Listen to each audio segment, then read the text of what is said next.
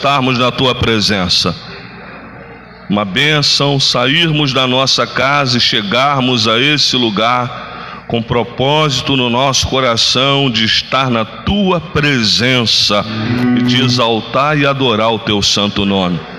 Meu Pai, já percebemos, Senhor, nesse lugar a manifestação do teu Santo Espírito.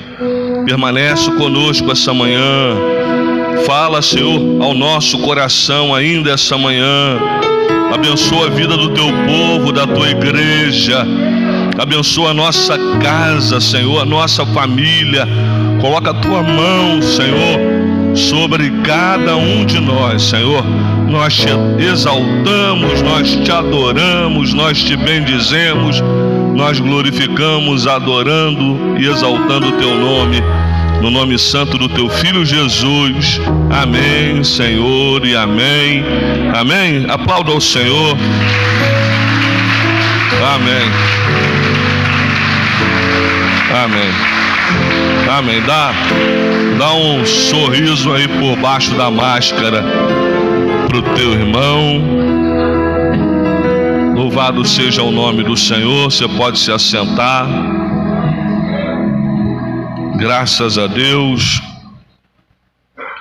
Logo mais à noite, às 18h30, nós teremos o nosso culto de louvor e adoração.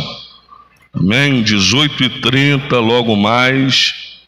Mais uma vez nós estaremos aqui adorando exaltando, bendizendo, glorificando, na alegria na presença do nosso Deus. Amém?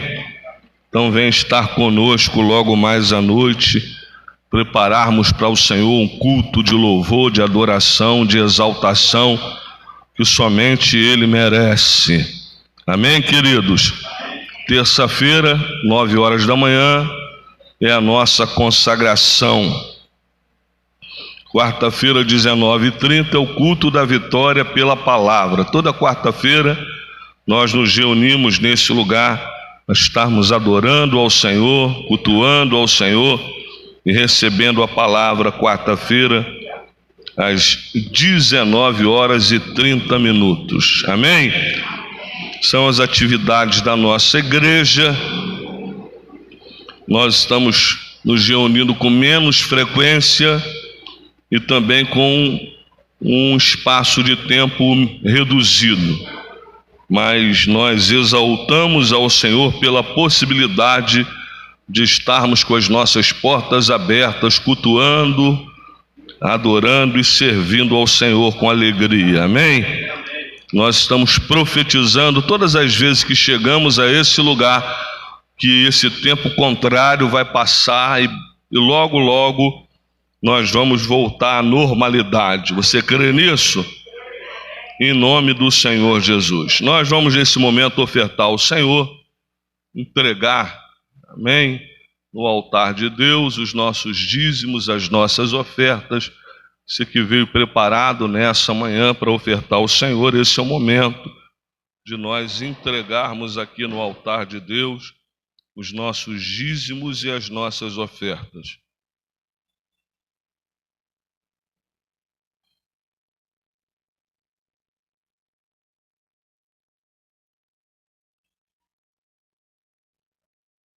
É, logo no final, vou pedir ajuda novamente de todos para nós fazermos a, a, a higienização da igreja, a limpeza da igreja, amém?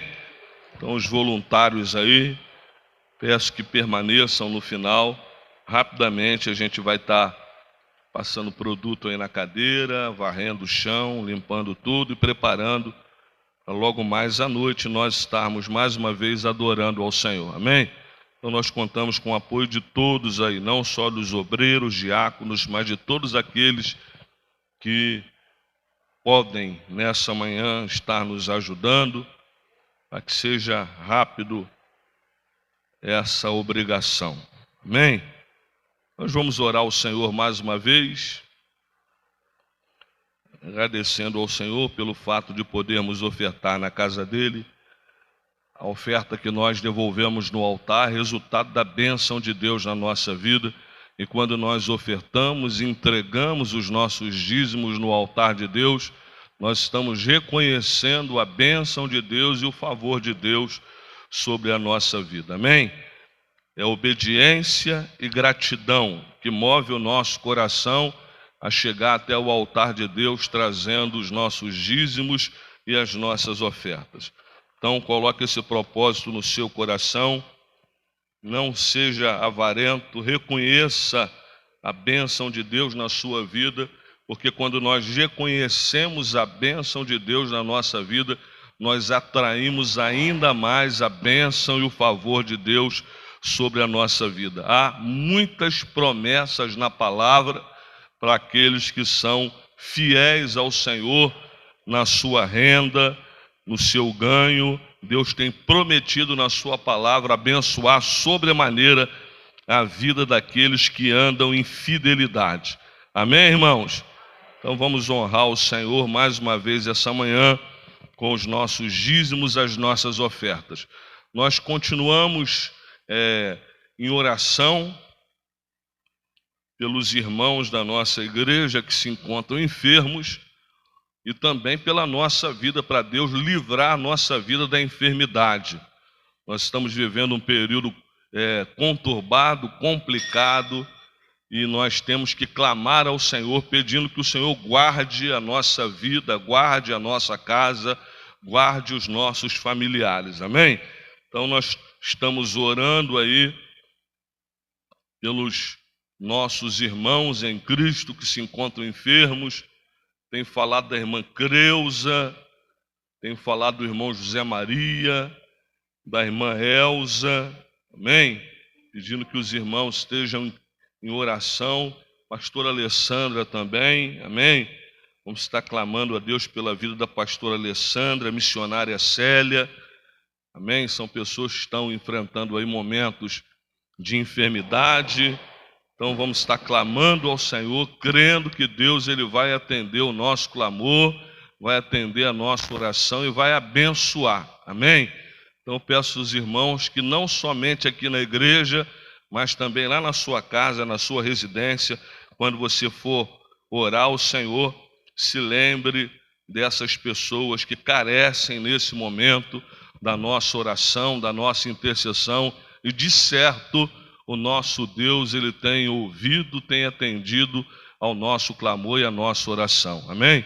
Nós estávamos orando por algumas pessoas e nós estamos recebendo notícias de que essas pessoas estão se recuperando. Isso é uma bênção quando a gente ora, quando o médico até já desenganou e nós vemos Deus agindo, Deus trabalhando, Deus operando e Deus dando a vitória. Amém? Então a igreja do Senhor segue orando, segue clamando, esperando o agir de Deus, o atuar de Deus, e eu tenho certeza que Deus ele vai fazer assim em resposta ao nosso clamor, em resposta à nossa oração. Logo após a oração, pedir que o pastor Sérgio nos conduza a Deus em oração. Logo após a oração, nós vamos trazer até o gasofilaço os nossos dízimos, as nossas ofertas, enquanto o ministério de louvor vai mais uma vez louvar e exaltar o nome do Senhor.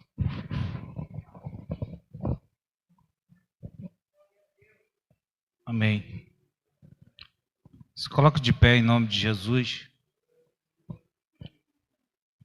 Erga aí o seu envelope ou uma de suas mãos para nós orarmos ao Senhor.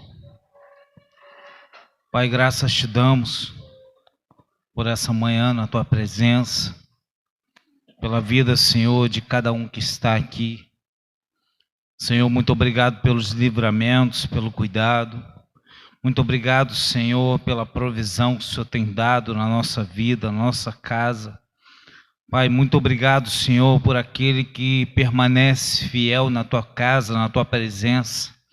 Senhor, muito obrigado, Senhor, porque se há a fidelidade, Senhor, há janelas dos céus abertas sobre nós. Senhor, muito obrigado, Senhor, porque a tua mão poderosa tem nos sustentado, tem sustentado a nossa mente, o nosso coração. Senhor, te peço, Senhor, por cada um que está enfermo, Senhor. Senhor, Senhor, que o Senhor possa visitar, o Senhor possa tocar nessa enfermidade, Senhor. Senhor possa tocar, Senhor, no local da dor, e repreender, Senhor, todo mal. Nós queremos, Senhor, que o teu, teu cuidado alcance também essas vidas, Senhor. Vidas que estão, Senhor, no leito, vidas que estão até dentro da tua casa, mas têm passado por momentos difíceis, dificuldades, enfermidades, Senhor, que tem, Senhor, trazido trago, Senhor, trazido, Senhor, incômodo, Senhor, aos teus servos. Eu quero te pedir, Senhor, repreende esse mal. O teu nome, Senhor, está acima de todo nome, está acima de toda enfermidade. Senhor, então, Senhor, eu creio que ao teu toque, Senhor, a tua palavra liberada, Senhor, essa enfermidade pode, Senhor, cair por terra nessa manhã. Senhor, continue nos abençoando. Continue, Senhor, dando, Senhor, a nossa vida, a tua semente. Abençoa os dizimistas, os ofertantes da tua casa. Senhor, que possamos, Senhor, verdadeiramente sermos gratos a Ti todos os dias da nossa vida, pela Tua presença na nossa vida, na nossa casa. Muito obrigado. Nós choramos e te agradecemos. Em nome de Jesus. Amém e amém.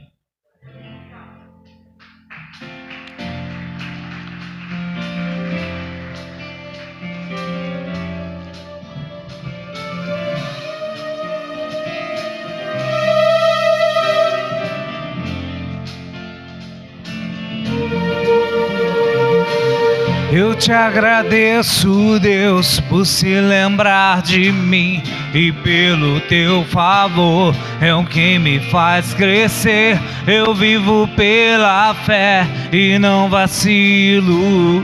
Eu não paro, não desisto. Sou de Deus, sou de Cristo. Aleluia. Você pode ficar de pé para adorar o Senhor? Eu te agradeço, Deus, por se lembrar de mim e pelo teu favor é o que me faz crescer. Eu vivo pela fé e não vacilo. Eu não paro, não desisto. Sou de Deus, sou de Cristo.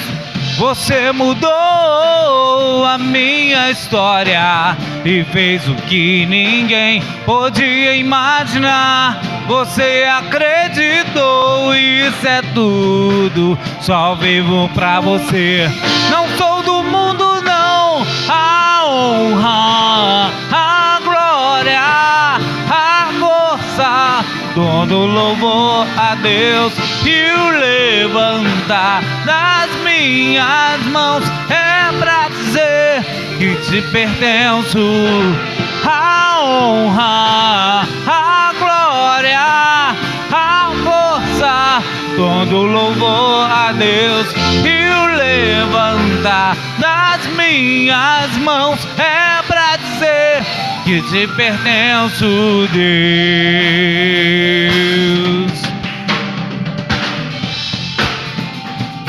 Que te pertenço, Deus.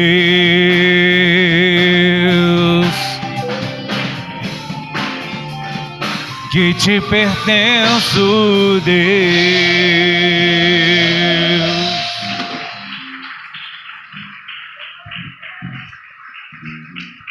Aleluia, amém. Você pode se assentar. Queria comunicar a você que lá no fundo da igreja não é, tem os nossos doces, amém?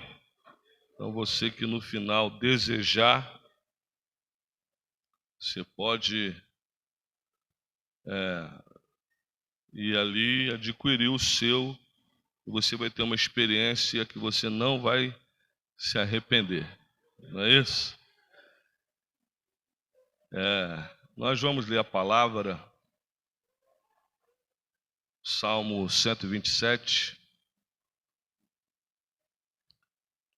versículos 1 e 2.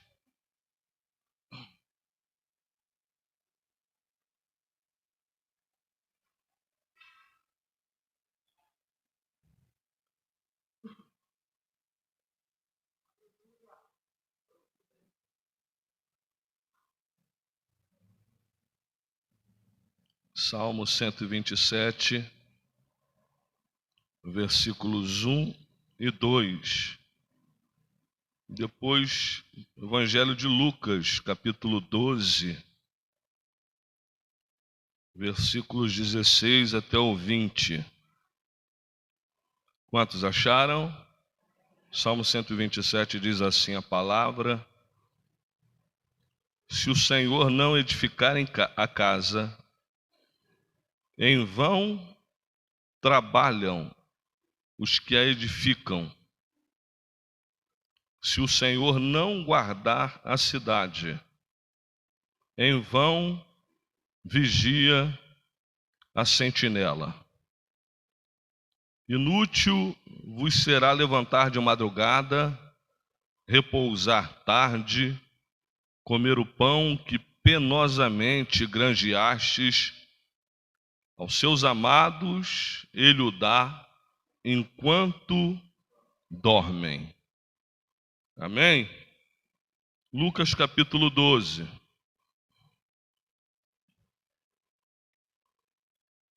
Versículo 16. Evangelho de Lucas, capítulo 12, versículo 16.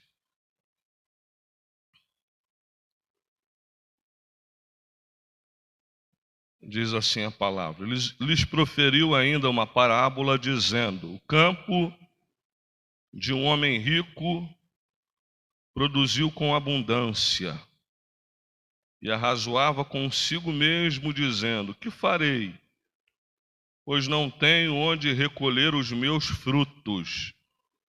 E disse: Farei isso, destruirei os meus celeiros, reconstruí-los ei maiores, e aí recolherei todo o meu produto e todos os meus bens. Então direi à minha alma: Tens em depósito muitos bens para muitos anos. Descansa, come, bebe e regala-te. Mas Deus lhe disse: Louco, essa noite te pedirão a tua alma. E o que tens preparado? Para quem será?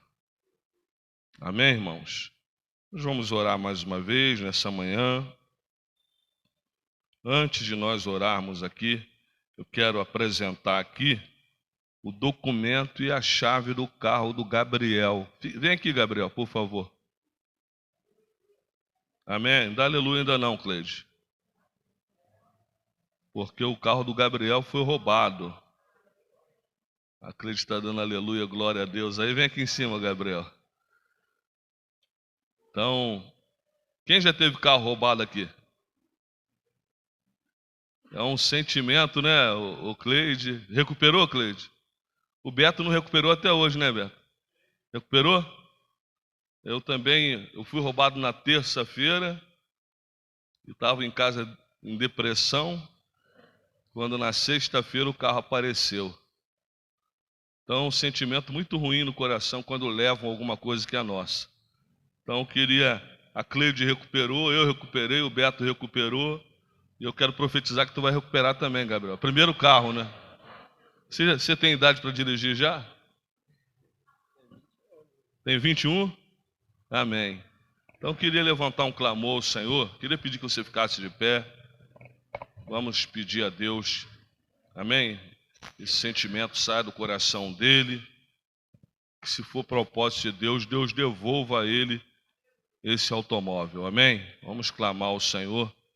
Senhor amado, nós adoramos e exaltamos ao teu nome. E em todas as ocasiões, o Senhor é Deus na nossa vida. O Senhor é Deus no momento da vitória, mas o Senhor também é Deus no momento do infortúnio. Quero apresentar a chave e o documento desse veículo que pertence ao Gabriel, que foi levado, Senhor, que foi tomado dele. Nessa manhã eu quero orar primeiro pelo coração dele. Todo sentimento de tristeza, de angústia, de mágoa seja retirado do coração dele. Sentimento de frustração seja retirado do coração dele. que o Senhor possa abençoá-lo essa manhã, que o Senhor possa operar no coração dele essa manhã, que o Senhor possa trabalhar na alma dele essa manhã.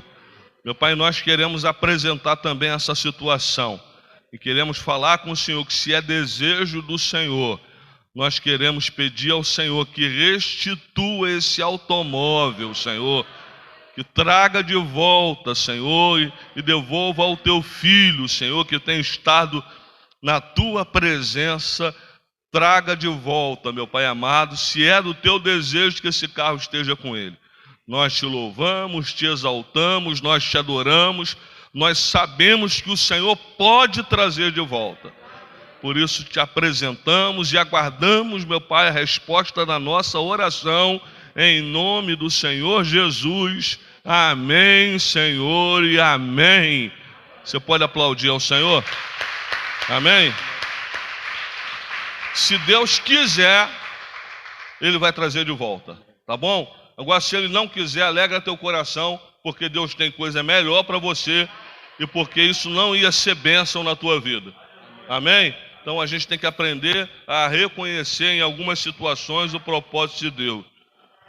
Amém, queridos? Senhor, fala conosco essa manhã, por intermédio da tua santa palavra abençoa a nossa vida, fala com cada um de nós claramente. Que essa manhã seja uma manhã preciosa na tua presença. Usa a nossa vida mais uma vez e nós reconhecemos que o Senhor só nos usa porque a tua misericórdia é infinita. Muito obrigado, muito obrigado. Em nome do teu filho Jesus é que nós choramos. Amém, amém, amém. Amém. Você pode aplaudir ao Senhor mais uma vez?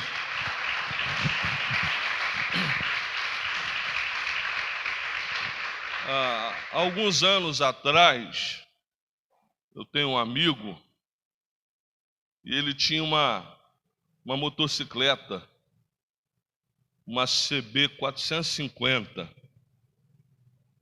Quem entende de moto aí sabe que é uma moto grande. E ele vendeu aquela moto por um camarada, que o camarada não sabia nem pilotar a moto direito. Camarada que comprou a moto não, não tinha muito domínio, é uma, é uma moto muito pesada, grande e perigosa. E ele vendeu a moto e me chamou, falou assim: Ó, eu vou levar ele até lá na Washington Luiz, que ele não sabe sair daqui direito, então a gente vai com ele até lá na Washington Luiz, lá a gente dá a moto na mão dele e de lá ele vai embora. Você vai dirigindo o meu carro, eu fui dirigindo o carro dele, e ele foi pilotando a moto, porque o camarada que comprou a moto não sabia pilotar muito bem. Então a gente falou, vamos deixar ele lá na Washington Luiz, de lá ele vai embora com a moto dele e a gente retorna. Eu fui dirigindo o carro, ele foi levando a moto, e o que comprou a moto veio no carro comigo. Enquanto nós íamos lá para o local onde nós o deixaríamos, ele foi conversando comigo. E ele foi falando algumas coisas que eu fiquei prestando atenção. E ele falou que ter aquela moto, e já era uma moto antiga, mas uma moto valiosa, ele falou que ter aquela moto era um sonho dele de infância. Porque o primo dele, que tinha uma boa situação financeira, quando era jovem, tinha uma moto daquela. E que o, o primo dele prometia que se ele lavasse a moto, deixaria ele andar. Aí ele lavava a moto do primo, e o primo, no final, não deixava ele andar. E ele falou comigo: a compra dessa moto é, é realização de um sonho da, da minha juventude. Hoje eu estou realizando um sonho da minha juventude. E aí ele foi contando da vida dele, ele falou que teve um primeiro casamento, e o primeiro casamento não deu certo, e que agora ele estava casado com a namorada dele da juventude também. Ele havia se separado da esposa e havia casado com a primeira namorada em que ele havia realizado o sonho de ter também comprado um sítio. Todos os sonhos dele estavam sendo realizados. Comprou o sítio, casou com a primeira namorada e agora estava completando o sonho com a moto que tanto ele desejava que o primo não deixava ele andar. E aí ele foi falando comigo dos planos dele, do planejamento dele, do casamento dele, falando que ele ia ser feliz no sítio, feliz com a esposa, feliz com a moto que ele estava adquirindo. Enquanto ele estava falando, Deus ia falando no meu coração. E eu, eu, eu entendia, com a conversa que eu tive com aquele sujeito, é que a nossa vida nós não podemos programar a nossa vida. Nós não podemos planejar uma vida perfeita imaginando que aquilo que a gente planeja ou sonha vai se concretizar. Ele falou do sítio, falou da, da esposa que foi a primeira namorada, falou da moto, falou que agora teria uma vida assim, assim, assado, e a gente vai planejando uma vida, vai organizando uma vida na mente, como se a vida fosse perfeita, como se todos os nossos planos fossem dar certo. A gente organiza tudo na mente, vai ser assim, vai ser dessa maneira, vai ser dessa maneira, vai ser assim, eu vou ser feliz nessa área, eu vou trabalhar nessa área, eu vou me realizar nessa área, eu vou conquistar aquilo que eu quero. Só que, irmãos, no meio da nossa trajetória, dos nossos sonhos, dos nossos projetos, sempre acontecem coisas que nós não estávamos aguardando por elas. Estou certo ou estou errado? E eu fiquei conversando com aquele camarada e eu fiquei pensando, ele está planejando tanta coisa, se vem uma enfermidade. Ninguém planeja uma enfermidade. Ninguém planeja um câncer. Ninguém planeja um assalto. Ninguém planeja um acidente. Ninguém planeja. Mas são coisas que, o quê? Que ocorrem na, nas nossas vidas. São coisas que acontecem nas nossas vidas. A gente sempre idealiza uma vida perfeita. Nos nossos sonhos, tudo que nós sonhamos vai se realizar e nós vamos ter uma vida perfeita, de felicidade plena, de realização completa. Mas essa manhã eu quero dizer a você que vida perfeita não existe. Não existe. No texto que nós lemos, o primeiro texto, e o primeiro texto ele é um contraponto ao segundo texto. No primeiro texto, quem escreveu foi o sábio Salomão, personagem que escreve aqui, é o homem que a Bíblia diz é o homem mais sábio da história. E no segundo texto, Jesus ele está falando, contando a história de um homem, e ele diz que esse homem é um tolo, é um insensato, é um louco. Então, nesse texto do Salmo e no texto de Lucas, nós encontramos uma comparação de dois propósitos, de dois estilos de vida. No Salmo 127, que é um salmo chamado Salmo sa, sa, sa, ó a língua, sapiencial, ou um salmo de sabedoria. O salmista, ele nos traz um ensinamento para a vida. O salmista aqui, ele está nos ensinando a viver. Ele está nos ensinando a aplicarmos na nossa vida o ensinamento que ele transmite nesse salmo. Ele começa o Salmo 127 dizendo: Se o Senhor não edificar a casa, se o Senhor não guardar a cidade, e se o Senhor não nos abençoar, ele está dizendo de coisas importantes da nossa casa. Casa é o melhor lugar. Casa é o lugar do nosso descanso. Casa é o lugar da nossa alegria.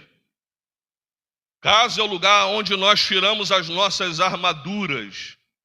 Casa é onde nós somos nós mesmos, na essência do nosso ser. Ele está falando de casa. Ele está falando de segurança, que é o que todos nós desejamos. E ele está falando também do nosso sustento. Falando da nossa morada, falando da nossa segurança falando do nosso sustento. E ele está nos ensinando aqui que não adianta edificar uma casa se o Senhor não estiver nos abençoando. Se o Senhor não edificar conosco. Ele está nos ensinando aqui que não adianta colocar guardas tomando conta da nossa casa, da nossa propriedade e da nossa vida, se o Senhor não guardar a nossa vida. Ele está nos ensinando aqui que é inútil acordar de madrugada, trabalhar o dia inteiro e dormir tarde e se preocupar com tudo que eu ganhei através do meu trabalho, se a bênção de Deus não estiver sobre a minha vida, sobre a sua vida.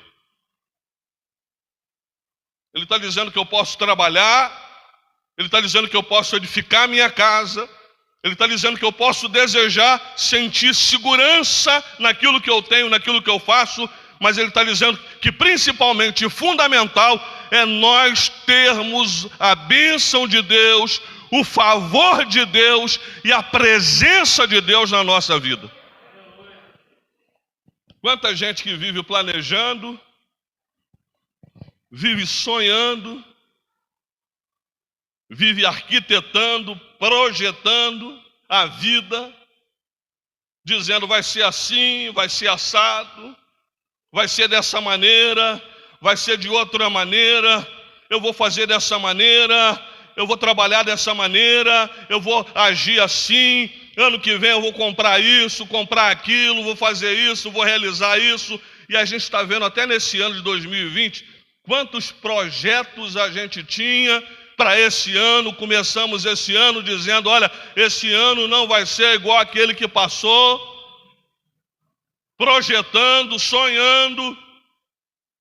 E aí, de repente, as coisas, a vida vem e atropela os nossos sonhos.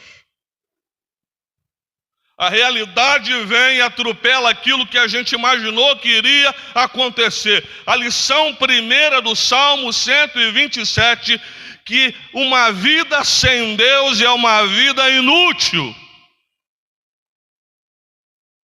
Uma vida sem Deus, ela não tem valor nenhum.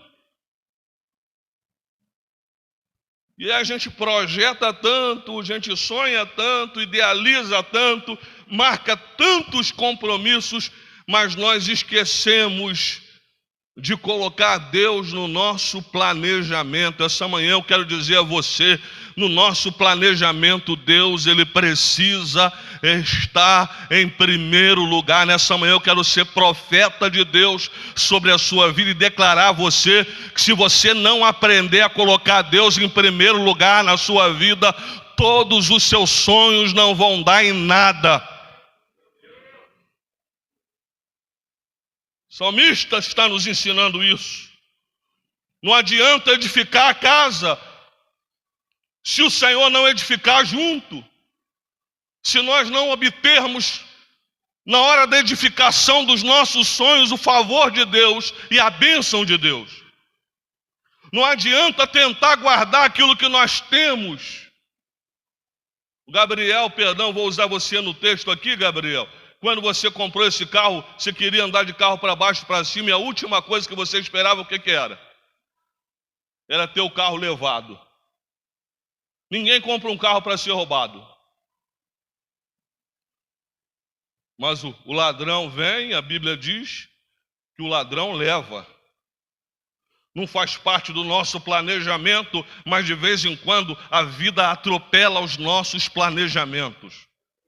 De vez em quando o infortúnio atropela o meu planejamento. De vez em quando a enfermidade atropela os meus sonhos. De vez em quando acontecem acidentes na minha vida que vão jogar tudo aquilo que eu sonhei e que eu idealizei por terra. E aí o salmista está dizendo: não adianta edificar, não adianta guardar e não adianta trabalhar se a bênção de Deus não estiver sobre a minha vida e sobre a sua vida. Em primeiro lugar, aquele que serve a Deus, aquele que tem entendimento da palavra, precisa buscar a bênção de Deus.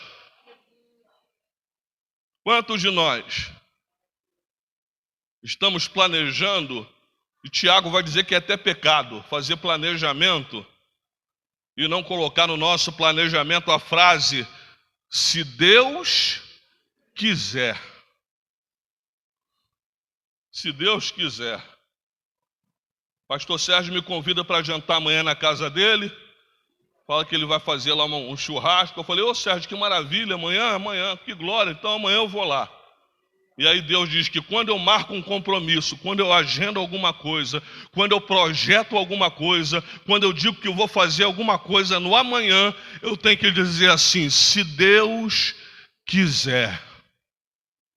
Porque se eu, se eu faço algum projeto e não coloco Deus no meu projeto, a Bíblia diz que eu sou insensato e que, e que eu sou tolo. Se o Senhor não edificar a casa, em vão trabalham os que edificam. Se o Senhor não guardar a cidade, em vão vigia a sentinela. E aí ele diz assim no versículo 2: Inútil será levantar de madrugada, repousar tarde, comer o pão que o que penosamente granjeastes, porque aqueles a quem ele ama, ele dá enquanto estão dormindo. É a essência da nossa vida, O texto não está dizendo que eu não devo edificar minha casa, o texto não está dizendo que eu não devo guardar aquilo que eu possuo, o texto não está dizendo que eu não devo plantar, colher, trabalhar para o meu sustento. O texto está me ensinando que eu devo fazer todas essas coisas, mas em primeiro lugar, o que o, o, o próprio Salomão escreve: lembra-te do teu Criador nos dias da tua mocidade, antes que venha